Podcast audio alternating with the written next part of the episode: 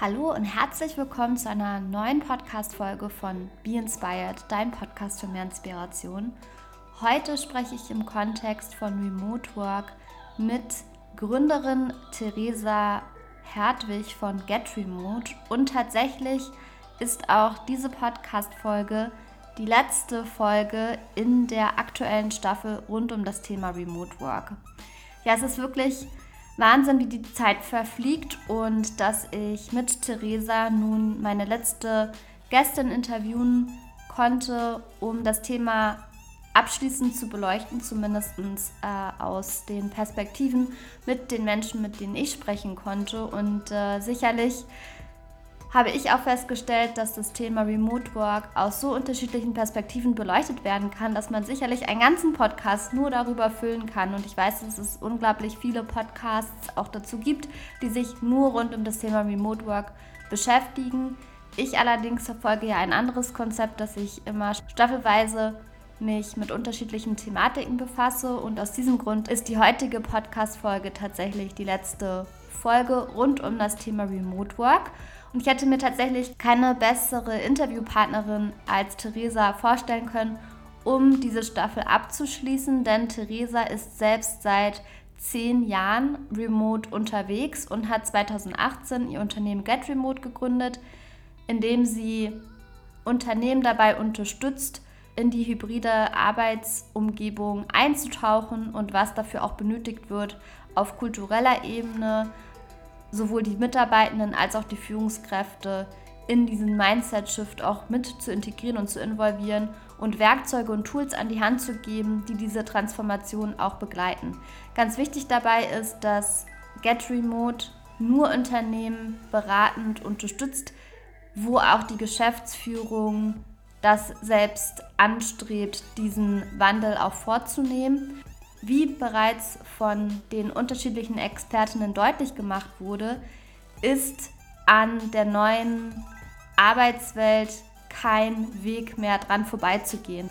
Und dementsprechend ist es natürlich wichtig, sich so früh wie möglich mit, diesem, mit dieser Transformation zu beschäftigen. Und da unterstützt und setzt Theresa mit ihrem Team bei Get Remote genau an, um in dieser Transformation auch begleitend und unterstützend unterwegs zu sein. Und genau über diese Thematiken spreche ich mit Theresa. Ich finde auf jeden Fall, es ist ein gebührender Abschluss für diese Podcast-Staffel und ich wünsche dir jetzt ganz viel Spaß beim Reinhören.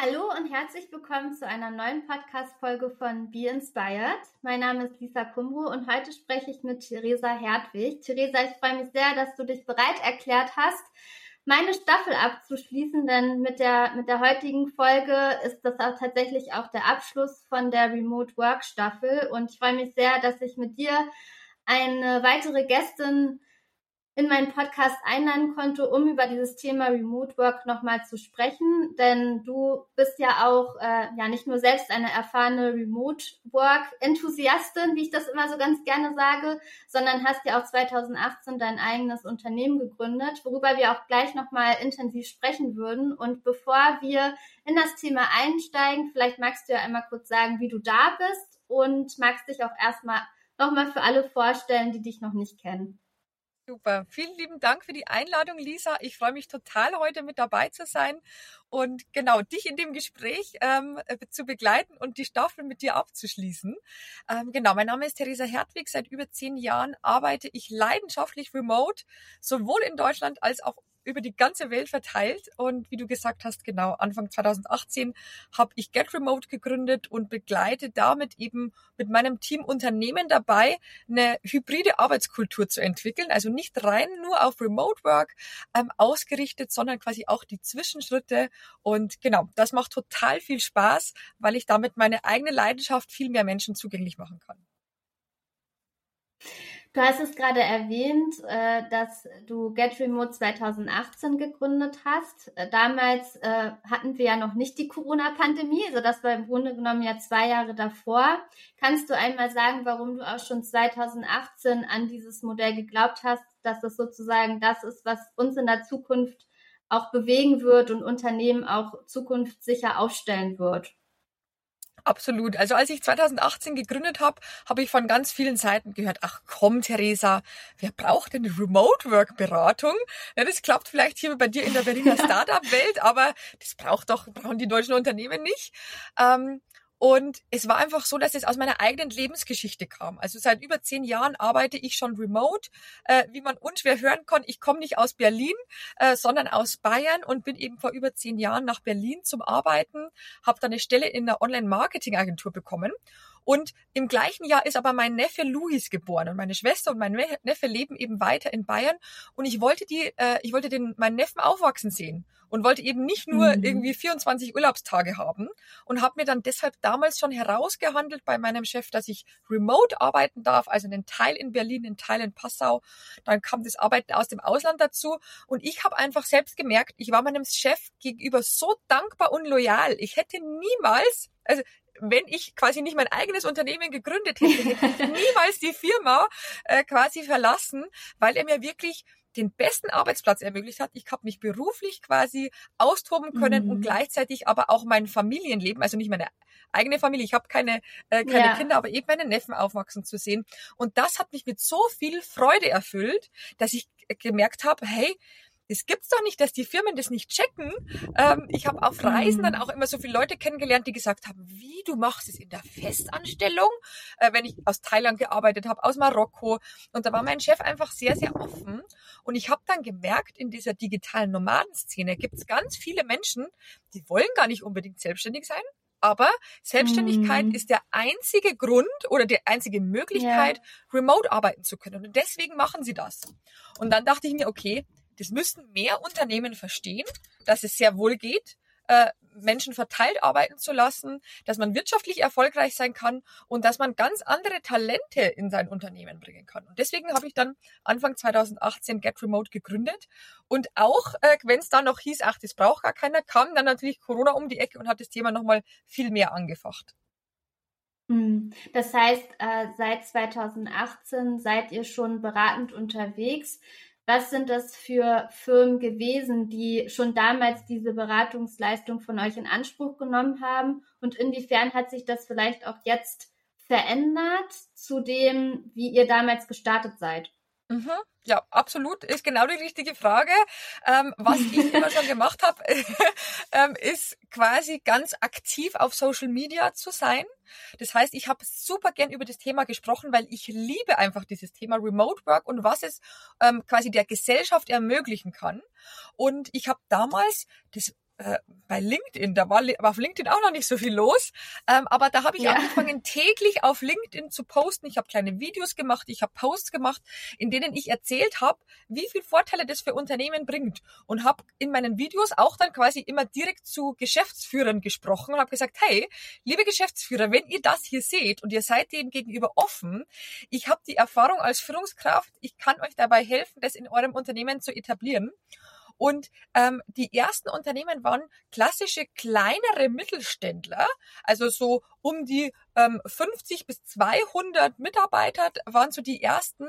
Und das waren einfach Geschäftsführer, die damals schon das Mindset hatten, hey, ich merke irgendwie, dass sich unsere Arbeitswelt wandelt und die damals schon erkannt hatten, um gute Talente an sich zu binden und auch neue Mitarbeiter zu bekommen, mhm. ist es wichtig, sich da zu öffnen. Und das waren dann quasi unsere ersten Projekte, ganz unabhängig von Corona.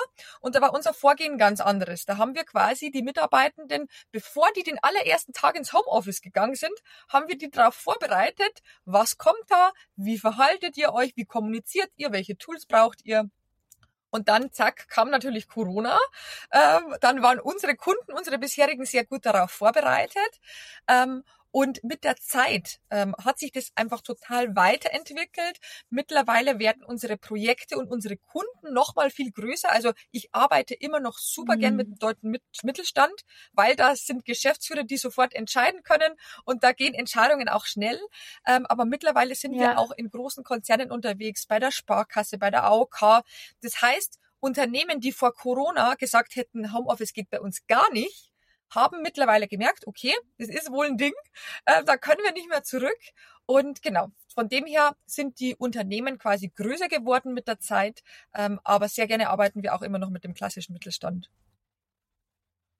Das heißt ja, der Fokus von eurer Arbeit ist ja hin zu die, diesem, Öff also den Raum zu öffnen und sich selbst auch zu öffnen als Unternehmen, äh, die hybride Arbeitskultur zu fördern. Also sage ich mal, nicht äh, komplett jetzt vielleicht zu 100 Prozent remote äh, das Unternehmen umzustellen, sondern ähm, eben Möglichkeiten zu finden, wie kann ich das überhaupt angehen? Also welche ähm, und dann auch sozusagen so einen kulturellen Wandel auch anzugehen. Was sind so Fragestellungen, mit denen Unternehmen auf euch zukommen, die Mitarbeitenden beschäftigen, aber auch Führungskräfte?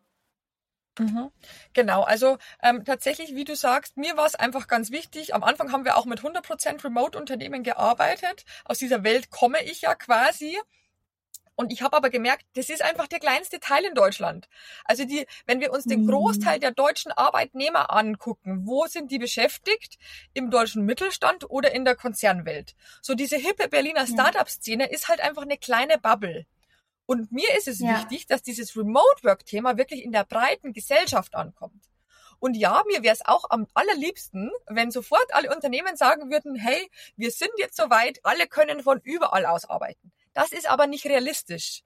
Das heißt, ich habe mir auf die Fahne geschrieben, den deutschen Mittelstand und auch die Konzernwelt quasi Schritt für Schritt dorthin zu bringen. Und manchmal geht es den Mitarbeitenden zu langsam, ich weiß aber, dass diese Schritte, diese Zwischenschritte notwendig sind, wenn wir überhaupt jemals in, in der Remote-Work-Welt ankommen wollen.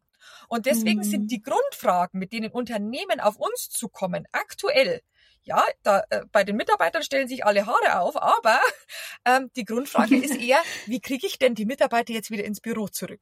Es ist meistens die Frage, mhm. mit denen die Unternehmen, die Geschäftsführungen auf uns zukommen. Ähm, und, und quasi, es ist quasi so dieser, sie wissen, sie können nicht mehr ganz zurück, aber trotzdem sind ganz viele noch in diesem Präsenzdenken verhaftet.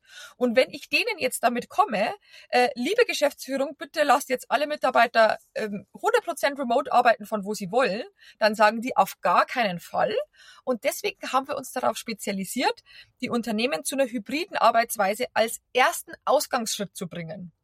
Und da ähm, ist dann die Frage, okay, welche Quote bieten wir überhaupt an? Das ist so die Grundhauptfrage, mhm. ist ja immer mhm. diese Diskussion, naja, sind jetzt zwei Homeoffice-Tage pro Woche erlaubt oder drei? Manche sind auch ganz mhm. wild und erlauben vier oder sagen, äh, wir müssen uns nur ein oder zweimal pro Monat im Büro treffen. Also da gibt's ja unterschiedliche Herangehensweisen. Und das ist so die erste Hauptfrage, die wir mit den Unternehmen klären. Was ist die Grundregel über alle Unternehmen? Und dann kommt meistens von den Führungskräften, naja, irgendwie habe ich doch so ein bisschen Kontrollverlust. Also ich habe das Gefühl, mhm. das Team fällt so ein bisschen auseinander. Also die Kultur fehlt ein bisschen. Ich habe auch manchmal gar keinen Einblick, arbeiten die Leute überhaupt. Ähm, und da befähigen wir dann die Führungskräfte, also ganz klassisch. Ähm, Workshops machen wir, wo wir den Führungskräften Werkzeug beibringen. Wie kann man den guten Team führen? Wo ein paar Leute im Büro sitzen, ein paar im Homeoffice und ein paar in einem Coworking Space. Also wie kann ich die Mannschaft zusammenhalten, ein Teamgefühl erhalten und wie kann ich trotzdem wirklich ein wirtschaftliches Ergebnis erreichen? Hm. Und äh, was sind da so Erfolgsfaktoren, um genau diese Fragestellung in dieser Konstellation dann auch zu, zu ermöglichen oder auch diese Herangehensweise mit diesen Fragestellungen auch als Führungskraft, sich auch dem wieder zu öffnen. Was sind da so Kriterien, mit denen ihr euch dann auseinandersetzt? Genau, also das große Thema, das im Mittelpunkt steht, ist das Vertrauensthema. Ne? Ähm, und da ja. hört man ja immer, ach, Führungskräfte, die müssen den Mitarbeitern nur vertrauen, dann klappt das schon. Aber dieses Vertrauen fällt nicht einfach so vom Himmel. Das heißt, die Grundvoraussetzung ist immer, das Bottleneck ist immer die Geschäftsführung. Ähm, eine Geschäftsführung muss uns quasi engagieren. Ganz oft kommt die HR-Abteilung und sagt, hey, könnt ihr uns bitte helfen, die Geschäftsführung zu überzeugen, dass wir Homeoffice beibehalten müssen? Mhm. Und wenn die Geschäftsführung nicht davon überzeugt ist, dann ich kann die nicht überzeugen. Das ist quasi eine Einstellungsfrage, mhm. eine Mindset-Frage. Und wenn man gegen eine Geschäftsführung arbeitet, die noch sehr in der Präsenzkultur verankert ist und die alle vor Ort haben will, dann kann man sich quasi, dann kann man sich zu Tode laufen. Von dem her arbeiten mhm. wir nur mit Unternehmen, wo die Geschäftsführung offen ist Und dann ist meistens die zweite Ebene quasi die, die Führungsriege. Da haben wir auch immer wieder skeptische Leute mit dabei. Weil wir dürfen nicht unterschätzen, eine Führungskraft, die 10 oder 20 Jahre aus Präsenz quasi geführt hat. Die ist gewohnt, durch die heiligen Hallen zu schreiten und die Mitarbeiter zu sehen, mhm. äh, deren Gesicht, an dem Gesichtsausdruck das abzulesen und die haben einfach, die haben Schiss, dass das denen quasi entgleitet. So, und diese Sicherheit muss man den mhm. Führungskräften gehen. Die kann man mit dieser Aufgabe nicht alleine lassen. Ähm, und da braucht es einfach, es braucht Zeit dafür und es, es braucht auch wirklich eine Investition an der Stelle. Ich kann nicht als Unternehmen sagen, liebe Führungskräfte, macht ihr mal, so die neue Arbeitswelt, das organisiert mhm. ihr schon, sondern wir müssen den Führungskräften ja. helfen, sich in der neuen Rolle zurechtzufinden. Und genau dafür, genau dafür sind wir da. Wir starten quasi mit der Geschäftsführung, mhm. mit dem Betriebsrat oft schon, wenn es einen gibt, ähm, gehen dann auf die Führungskräfteebene, befähigen die Führungskräfte und dann gehen wir noch eine Ebene tiefer auf die Teamebene, weil dann ist es ganz wichtig, es reicht nicht nur, dass die Führungskraft weiß, was sie zu tun hat, sondern auch, dass sich das Team austauscht, dass die ganz klar festlegen, wie wollen wir zusammenarbeiten und ein gemeinsames Verständnis davon entwickeln. Das sind die drei Stufen, die wir mhm. quasi mit Get Remote bearbeiten. Das heißt, bei dem äh, Thema äh, Führungskräfte dafür fit zu machen und auch äh, ja dafür zu öffnen im Zuge des Hybridmodells habt ihr ja auch so ein Remote Leadership Circle, den ihr ja in eurem Programm dann auch anbietet, richtig? Genau, genau. Da haben wir zwei Versionen. Einmal gibt es den Circle firmenübergreifend. Da kommen eben Führungskräfte von unterschiedlichen Firmen zusammen, die wir über, über ein halbes Jahr begleiten. Und dann machen wir das auch ganz oft firmenintern. Also zum Beispiel bei der AOK haben wir das letztes Jahr gemacht. Ähm, aktuell machen wir es bei der Sparkasse. Das heißt, dann befähigen wir ähm, nur die Führungskräfte von der Sparkasse ähm, und geben denen quasi Impulse mit, Handwerkszeug mit und gleichzeitig bringen wir sie untereinander in Austausch. Weil das ist ein ganz wichtiges mhm. Element. Jede Führungskraft in den Unternehmen hat in der Corona-Phase ganz viele Dinge ausprobiert, weil jeder wollte ja quasi was beitragen zu dieser Krisensituation.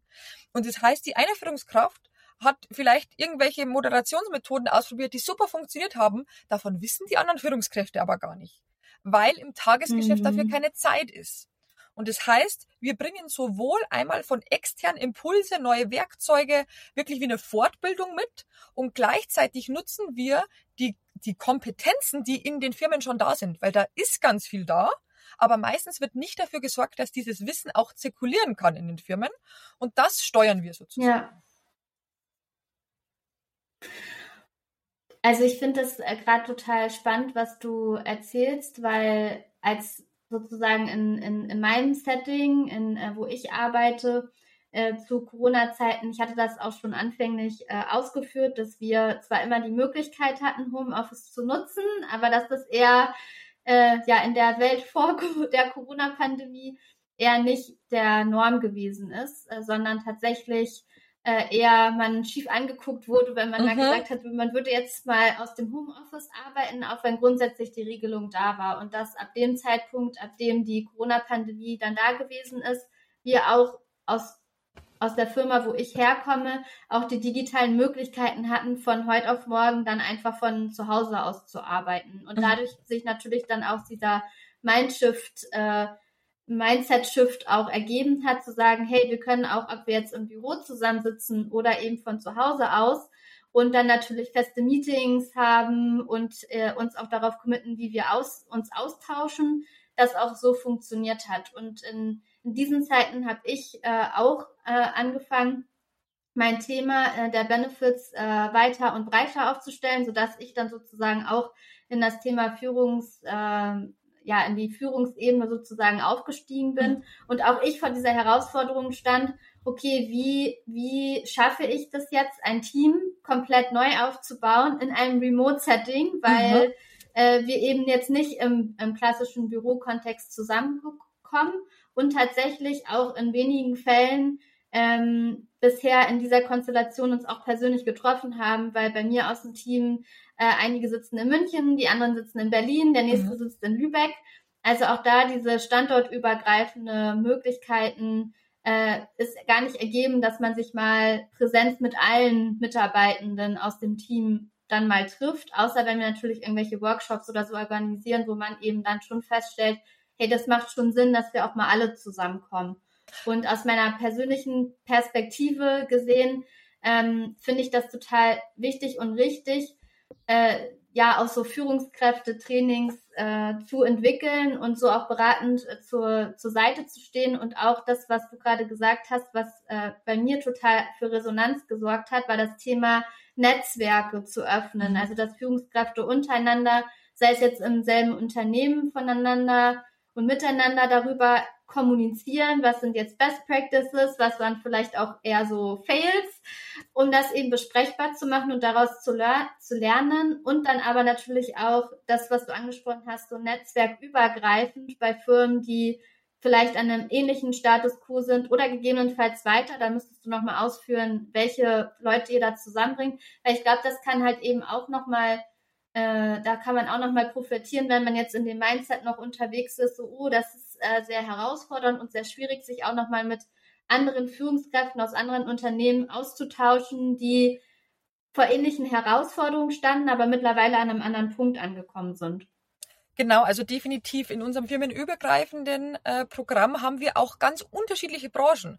Also von Handwerksbetrieben über rein online arbeitende Unternehmen bis hin zu produzierenden aus dem Lebensmittelbereich waren da alle Führungskräfte mit dabei. Und das Spannende ist, die Erkenntnis ist in jeder Runde, das ist ja total krass. Die sind zwar vielleicht größer oder kleiner als wir. Also wir mischen die tatsächlich ganz bewusst sehr äh, bunt zusammen. Und das Learning ist immer, wir, stehen trotzdem vor den gleichen Herausforderungen. Und alleine das zu sehen und zu sehen, okay, wie haben es denn die anderen gelöst? Ich probiere davon mal was aus, ist total wertvoll. Und in den Unternehmen selbst ist es oft so, ähm, wir begleiten auch gerade einen größeren Mittelständler, sind so 300 Mitarbeiter. Und da war dann auch so der Effekt, na ja, das, wir könnten das ja eigentlich, wir könnten das ja selber organisieren, dass wir uns austauschen. Aber es macht im Tagesgeschäft keiner. Weil das ist das, was mhm. am ehesten runterfällt. Alle sind mit irgendwelchen KPIs beschäftigt und müssen so, haben sowieso schon einen Meeting Overload. Und wenn das nicht, ja. also das muss auch gar nicht unbedingt extern über uns gemacht sein. Ne? Also ansonsten ist es auch sehr gut beheimatet in der HR-Abteilung. Aber es muss ein externer Moderator diese Runde anführen, sonst fällt sie hinten runter. Das ist ganz klar unsere Erfahrung. Also auch wenn wir ein Unternehmen manchmal über ein bis zwei Jahre begleiten. Manchmal passiert es, dass sie dann sagen, so, wir können jetzt selber weiterlaufen. Und dann melden die sich nach fünf, sechs Monaten wieder und sagen, Theresa, also wir wüssten eigentlich, wie es geht, aber wir tun es nicht. Das heißt, die holen uns oft einfach für das Commitment dazu. Weil wenn, wenn ich nämlich mit einer externen Agentur, mit, wenn die mit uns einen Termin haben, dann fällt ihr nicht hinten drunter. Wenn es intern ist, dann ist das das Erste, was meistens gestrichen wird. Und man darf das nicht mhm. unterschätzen, was diese, dieses Wissen, das ihr in den Unternehmen schon habt, was das wert ist, wenn man das bewusst moderiert zirkulieren lässt. Das ist ein Game Changer. Mhm. Mhm. Ja, definitiv. Zumal, ähm, also wenn ich jetzt mal so darüber nachdenke, wie das bei uns im Unternehmen gewesen ist, könnte ich mich auch nicht daran erinnern, dass wir jemals mal das Thema geführt und äh, beratend ähm, uns dazu ausgetauscht haben. Also wir haben schon Leadership-Formate, wo man sich natürlich austauscht, was funktioniert, was funktioniert nicht. Aber das jetzt auch nicht, also irgendwie weiß ich nicht, wie wir es geschafft haben, aber für uns war das so nachher so eine Selbstverständlichkeit, okay, gut, dann arbeiten wir jetzt remote und man hat dann eben profitiert von, dass man sich natürlich ausgetauscht hat miteinander, ne, was funktioniert, was funktioniert nicht und dann eben auch ja anhand von Mitarbeitenderbedürfnissen dann auch geschaut hat, okay, da ist jetzt auch gerade ein Need, dass die Menschen sich eben hinterfragt haben zu sagen, okay, ob ich jetzt von zu Hause in meinen eigenen vier Wänden arbeite oder dann aus dem Ausland heraus, das ist ja jetzt auch egal. äh, und wir dann gemerkt haben, dass viele Mitarbeitenden äh, also entweder es einfach gemacht haben, ohne, ähm, ohne uns das mitzuteilen, weil wo kein Kläger, da kein Richter. Und wir dann aber gemerkt haben, okay, da, also da, da gibt es jetzt auch gerade Bewegungen und wir müssen uns irgendwie damit auseinandersetzen, dass wir auch ein offizielles Framework anbieten unseren Mitarbeitenden, um das dann auch rechtskonform, compliance-konform eben auch auszurollen für alle Mitarbeitenden im Netzwerk.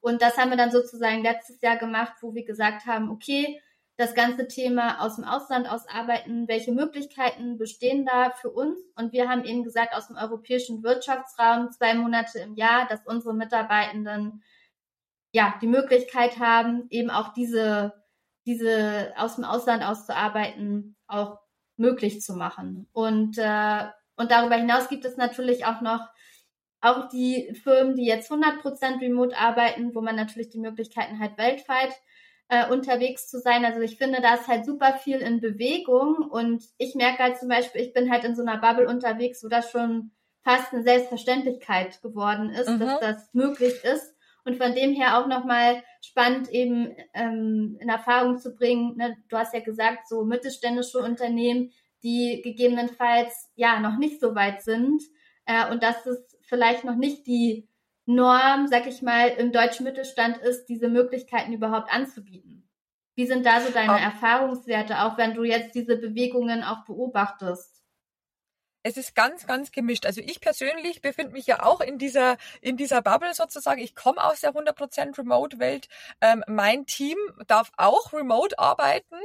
Ähm, und dann gibt's aber im Mittelstand ganz unterschiedliche Einstellungen. Das kommt immer wieder auf die Geschäftsführung an. Also wir haben auch äh, Mittelständler und da muss ich ja jetzt keine Namen nennen, aber die sagen einfach, wir drücken da alle zwei Augen zu. Ist mir egal. Ich will einfach nur, dass die Leistung stimmt und die Mitarbeiter können arbeiten von wo sie wollen.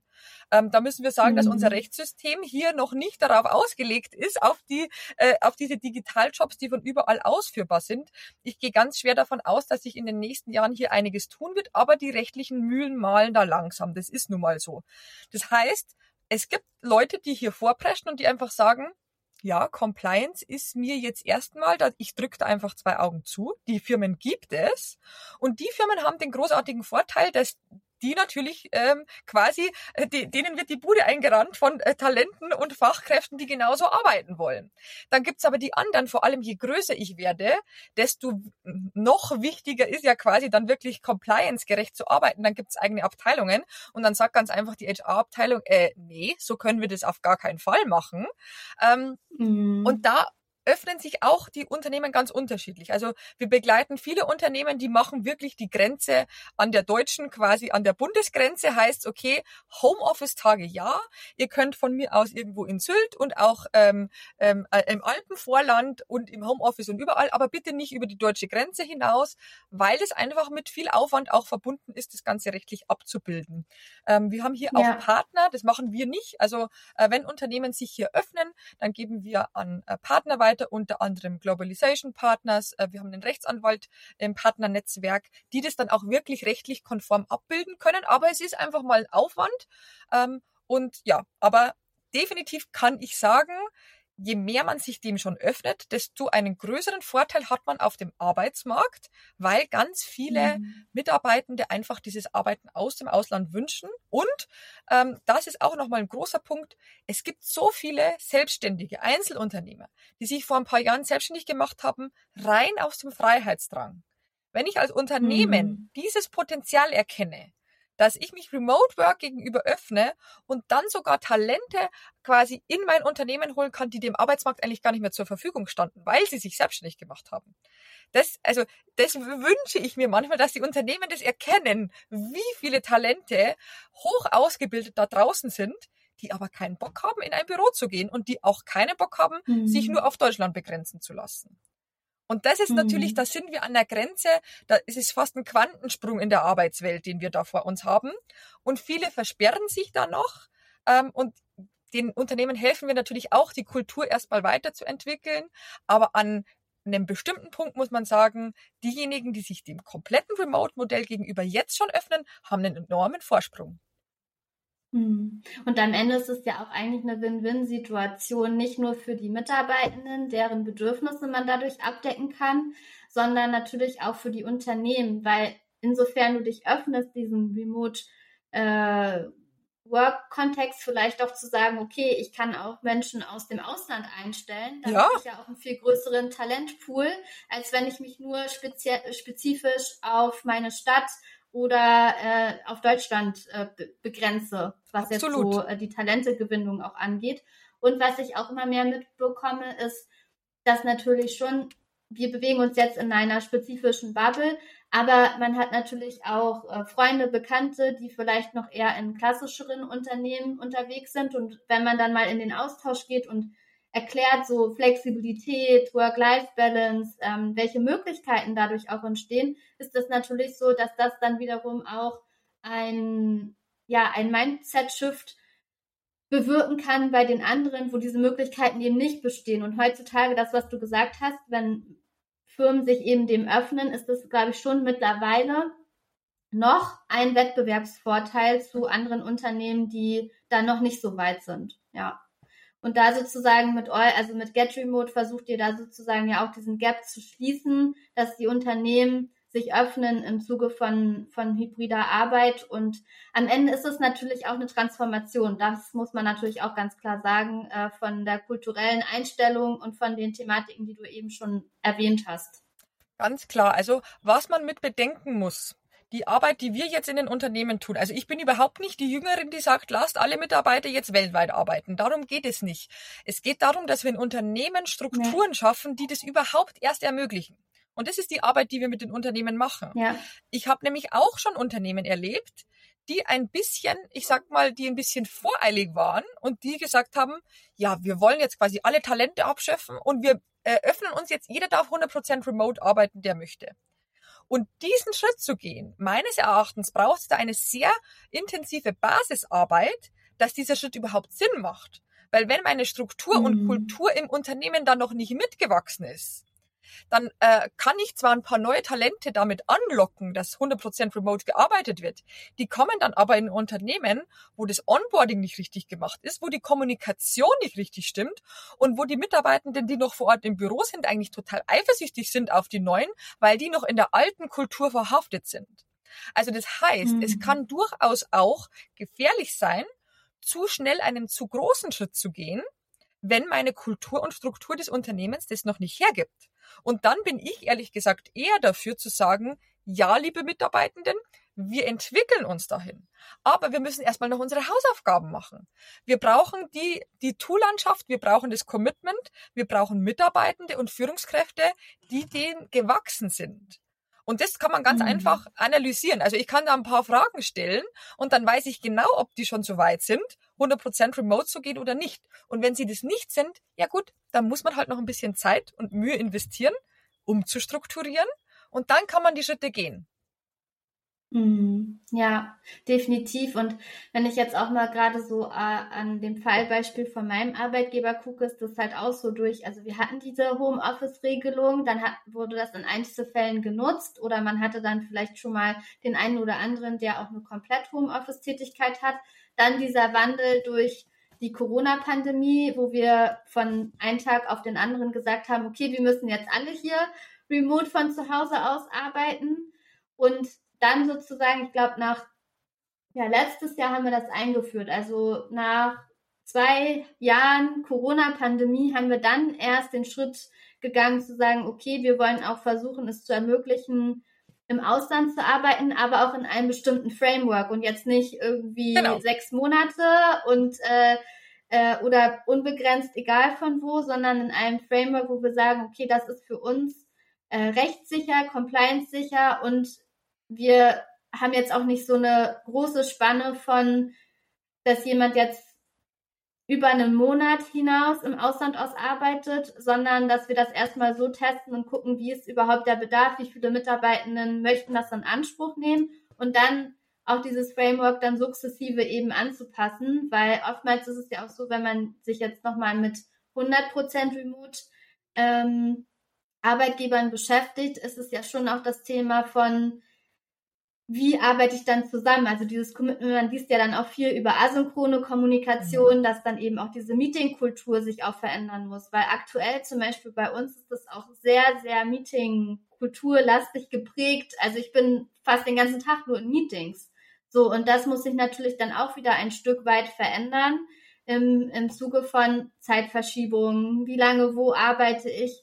Ähm, dass man sich sozusagen auch darauf noch mehr committen kann im Zuge von Flexibilität. Und äh, also es gibt ja einfach unterschiedliche Modelle, die da betrachtet werden müssen. Ganz genau. Und diese, diese Basisarbeit braucht es eben zuerst. Und du hast ja vorher eben auch schon von diesem Commitment gesprochen. Commitment im Team. Wie arbeiten wir zusammen? Wie kommunizieren wir? Und das gibt es ganz oft in den Firmen nicht. Also das ist ein Hauptbestandteil unserer Arbeit, nachdem wir mit den Führungskräften quasi gearbeitet haben, dass im Team dieses Commitment erstellt wird. Ähm, wir nennen das Ganze einen Teamkodex zu erstellen. Also einmal im Team zu besprechen, wie ist unser Selbstverständnis der Zusammenarbeit? Welche Kommunikationskanäle nutzen wir wann? Wie sind unsere Meetings? Wie kann ich auf äh, Wissen zugreifen? Und das wirklich einmal schriftlich festzuhalten. Also nicht nur hm, lauter neue Regeln zu erstellen, sondern auch ganz viele Dinge, die ihr implizit eh schon richtig macht, einmal explizit aufzuschreiben. Weil wir mhm. dürfen nicht vergessen, wenn neue Mitarbeiter eingearbeitet werden die eben nicht schon vor Corona die ganze Präsenzkultur mitbekommen haben. Für die ist es gar nicht so einfach, weil ich sehe nicht die Kollegen jeden Tag. Also woher soll ich denn wissen, wie die Kultur aussieht? Und deshalb muss das transportiert werden. Entweder in dem schriftlichen Teamkodex oder indem ich wirklich eine, eine intensive Onboarding-Plattform habe, wo das in Videos erklärt wird. Äh, aber diese Arbeit muss ich mir als Unternehmen und als Team einmal machen, damit die mobile mhm. Zusammenarbeit funktionieren kann. Ja, das heißt, so aus deiner Erfahrung von, also von deiner persönlichen Erfahrung, seit zehn Jahren selbst ortsunabhängig zu arbeiten und dann aber auch nochmal spezifisch auf deine Arbeit äh, bei Get Remote seit fünf Jahren, ich muss mal kurz nochmal nachrechnen. Ähm, was würdest du sagen, ähm, aus deinen Erfahrungswerten, welche Faktoren am wichtigsten sind und warum, welche Gründe auch dafür sprechen, sich diesem ganzen Thema überhaupt zu öffnen? Mhm. Also die wichtigsten Faktoren sind als allererstes die Grundeinstellung der Geschäftsführung. Es steht und fällt mit dem Mindset der Geschäftsführung. Wenn die dagegen ist, dann kann man das Ganze, also da können noch so die Führungskräfte dafür sein und die HR-Abteilung, die Unternehmensleitung muss geschlossen dahinter stehen. Die dürfen natürlich auch ein bisschen diskutieren und sich erstmal einig werden, aber die Grundtendenz muss offen sein ähm, in diese Richtung. Ähm, und dann brauche ich auch tatsächlich als Unternehmen weiterer Faktor ist wirklich zu investieren in diesen Bereich. Und zwar sowohl budgettechnisch, also wirklich Weiterbildungen für die Führungskräfte, ähm, externe Unterstützung an dieser Stelle, weil die Führungskräfte können das nicht aus sich selbst herausschöpfen. Und nicht nur Budget für solche Weiterbildungen oder Beratungen, sondern auch Zeit. Also der Faktor Zeit spielt hier auch eine Rolle. Wenn alle Mitarbeitenden und Führungskräfte bis oben hin mit Tagesgeschäft eingebunden sind, dann können die ihre Kompetenzen natürlich auch gar nicht erweitern. Und das brauche ich, damit das funktionieren kann. Und ja, warum sollte ich das Ganze überhaupt tun? Wir haben schon drüber gesprochen. Ich bin mir ziemlich sicher, dass in fünf Jahren Unternehmen, die sich diesem Thema gegenüber komplett versperren, einfach vom Arbeitsmarkt verschwinden werden. Denn es wird immer mehr, es ist kein nice to have mehr, mobile Arbeitstage anzubieten und es wird auch bald kein Nice to Have mehr sein, ähm, quasi über die deutschen Landesgrenzen hinweg ähm, Arbeit anzubieten, weil quasi jetzt kann man sich noch den Vorsprung holen, aber irgendwann wird es das neue Normal sein. Und deswegen mhm. besser heute schon als, äh, als am ersten Morgen sich damit zu beschäftigen und Corona eigentlich als total schöne Einladung anzusehen, dass man sein eigenes Unternehmen mal in Frage stellen kann und sagen kann, hey, sind wir so aufgestellt, dass wir die nächsten 20 Jahre diesen Wandel der Arbeitswelt bestehen werden? Und wenn nein, dann fangen wir heute damit an, die nächsten Schritte hier zu gehen. Weil ansonsten ist es einfach, wir haben das, keine Ahnung, ich meine, Nokia ist das beste Beispiel, ne? Ähm, wenn ich, wenn ich den Fortschritt verschlafe und denke, mhm. ich kann so weitermachen, wie es die letzten 20 Jahre funktioniert hat, dann kriege ich irgendwann die Rechnung dafür. Mhm. Und da darf man sich einfach öffnen ähm, und auch in so eine, ja, Ausprobierphase gehen. Ne? Ja. Also das sage ich den Unternehmen immer. Wir starten an einem bestimmten Punkt. Wir probieren etwas aus und dann können wir das auch wieder anpassen. Also wirklich hier auch agil vorzugehen und zu gucken, na gut, wenn wir zwei Schritte zu viel gemacht haben, dann gehen wir nochmal einen kleinen Schritt zurück, um dann weiter nach vorne gehen zu können. Und ähm, genau, wir werden in, in der Entwicklung der Arbeitskultur insofern nie fertig sein.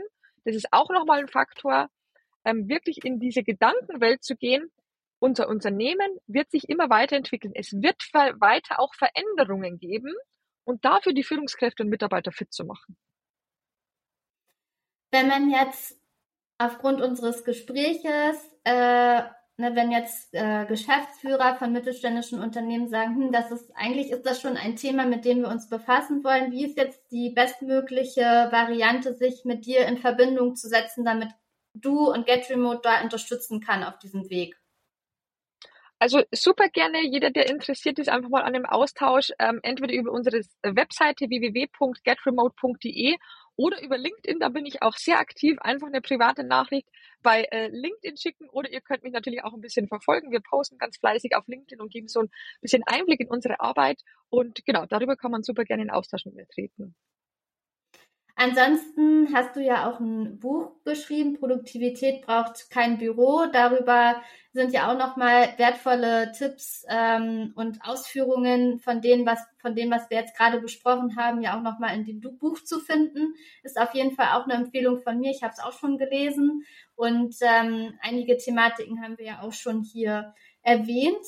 Und äh, wir sind jetzt mittlerweile schon fast am Ende angekommen. Theresa, erstmal vielen, vielen Dank für deine Zeit und auch für die Einblicke, die du in, in eure Arbeit gegeben hast. Und ja, dass das eben einfach ein Thema ist, was äh, die Zukunft bestimmen wird. Und äh, ich bin davon auch fest überzeugt. Und äh, ich habe eben das große Glück, dass ich bei einem Arbeitgeber arbeite, der das auch schon erkannt hat. Aber umso wichtiger ist es eben auch, diese Arbeit auch fortzuführen bei anderen Arbeitgebern, die auch auf diesen, auf das Thema ausspringen möchten, um ja, zukunftssicher unterwegs zu sein. Ich habe am Ende meines Podcasts immer noch drei Fragen, die ich allen meinen Gästen stelle. Und vielleicht können wir uns so ein bisschen von dem Thema Remote Work einmal verabschieden. ähm, und äh, vielleicht, ähm, dass du dich nochmal so ein bisschen frei davon machst. Und zwar so die erste Frage, die ich dir gerne stellen würde, ist das Thema, wenn ich dich mitten in der Nacht aufwecken würde und dich fragen würde, was ist dein sehnlichster Wunsch für dich selbst? Könntest du mir das ad hoc beantworten oder müsstest du da längere Zeit drüber nachdenken?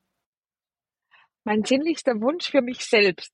Ähm, tatsächlich ist es für mich selbst einfach, das Leben so weiterzuführen, wie ich das gerade mache. Ich sitze ja gerade in meinem äh, Van in Spanien und reise mit meinem Mann äh, quasi im Winter äh, mit dem Van umher und das möchte ich für mich selbst sehr, sehr gerne weiter aufrechterhalten können ähm, und natürlich mit meinem Unternehmen weitere Menschen dazu inspirieren, frei zu leben. Aber das, äh, das wäre so der Hauptpunkt auf jeden Fall. Ja, ich finde das, wir hatten ja vorhin schon darüber gesprochen, ich finde das großartig, dass ihr das gerade ausprobiert, auch aus dem Van äh, zu arbeiten. Auch diese Möglichkeiten gibt es. Ich glaube, viele Menschen stellen sich das äh, immer schwierig vor, aber da bist du ja auch ein gutes äh, Beispiel. Und ich freue mich auf jeden Fall schon über noch ein paar weitere Einblicke auf LinkedIn, über eure Einblicke in, im Leben und Arbeiten aus dem Van heraus. Die nächste Frage, die zielt tatsächlich auch so ein bisschen darauf ab. Also wenn du äh, dir vorstellst, ähm, dein Leben ist hoffentlich noch sehr, sehr lang, aber es kommt äh, irgendwann der Punkt, äh, dass man äh, ja so die letzten Tage vor sich hat und du blickst auf dein Leben zurück. Was ist etwas, was du auf gar keinen Fall bereuen möchtest, wenn du zurückblickst auf dein Leben? ich möchte auf gar keinen Fall bereuen, dass ich Dinge, ähm, die ich mir wünsche, ausprobiert habe. So habe ich bisher mein Leben, äh, mein Leben gelebt.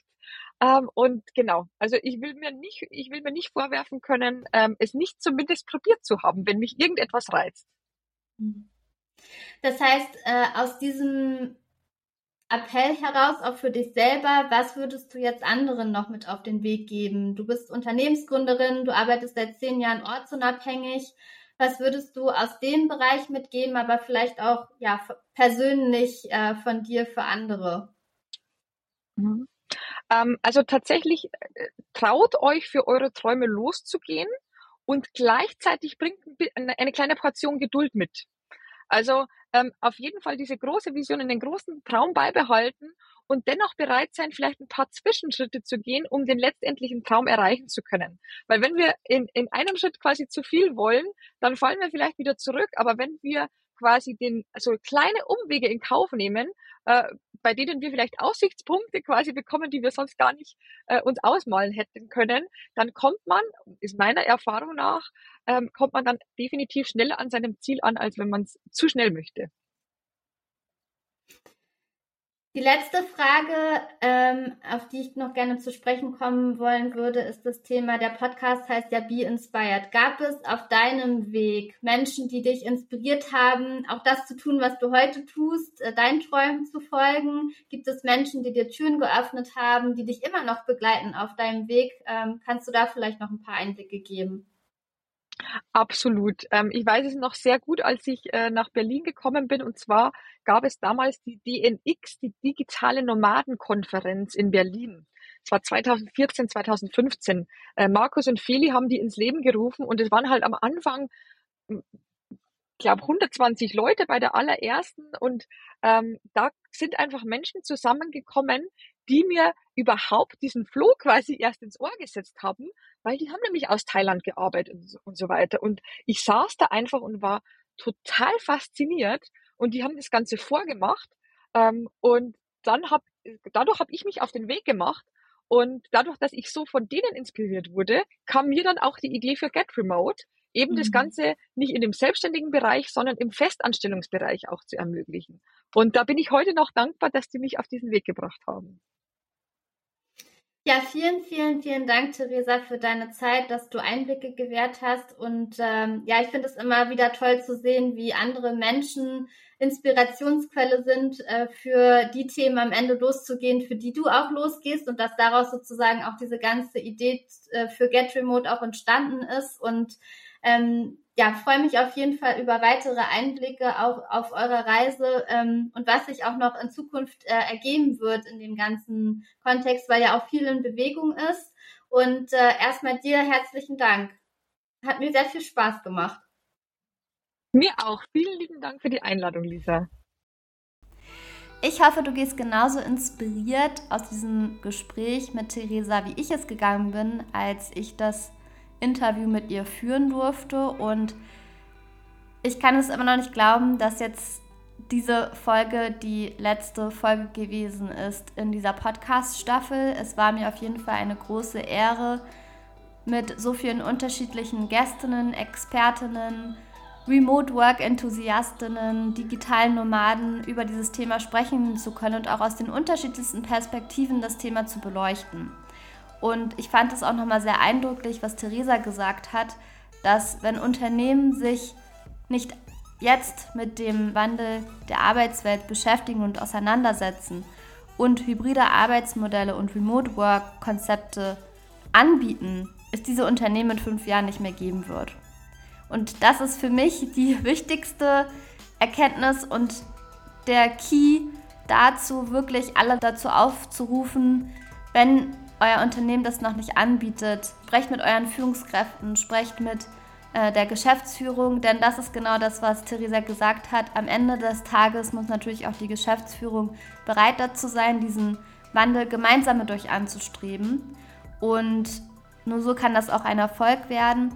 Nichtsdestotrotz ist es wichtig, dass dieser Wandel aus unterschiedlichen Perspektiven beleuchtet wird und dieser Wandel kann auch nur gemeinsam angestrebt werden. Das heißt, die Geschäftsführung muss zwar das Commitment haben, diesen Wandel auch für das Unternehmen angehen zu wollen, allerdings ist es ein gemeinsames Tun von Geschäftsführung, Führungsebene und Mitarbeitendenebene und Teamebene, um hybride Arbeitsmodelle, Remote Working Teams auch organisieren zu können, um ein Unternehmen auch weiterhin zu wirtschaftlich erfolgreich zu stabilisieren für die Zukunft. Ich freue mich auf jeden Fall sehr darauf zu hören, welche Erkenntnisse du für dich mitgenommen hast aus diesem heutigen Gespräch. Schreib mir das wie immer sehr gerne auf meinem LinkedIn-Post oder auch bei Instagram. Ich freue mich auf jeden Fall sehr von dir zu hören und mich auch mit dir zu connecten. Solltest du auch eine Frage noch an Theresa haben, dann sind die Kontaktdaten von Theresa und ihrem Unternehmen auf jeden Fall in den Shownotes verlinkt. Und damit sage ich vielen, vielen Dank, dass du in dieser Podcast-Staffel mit dabei gewesen bist. Von, von der ersten Episode bis jetzt zur letzten. Und ich freue mich auf jeden Fall schon auf die nächste Podcast-Staffel. Um welches Thema es gehen wird und was dich erwartet, da lass dich auf jeden Fall überraschen. Ich freue mich auf jeden Fall, wenn du wieder mit dabei bist, wenn es wieder darum geht, be inspired and inspire others. Deine Lisa.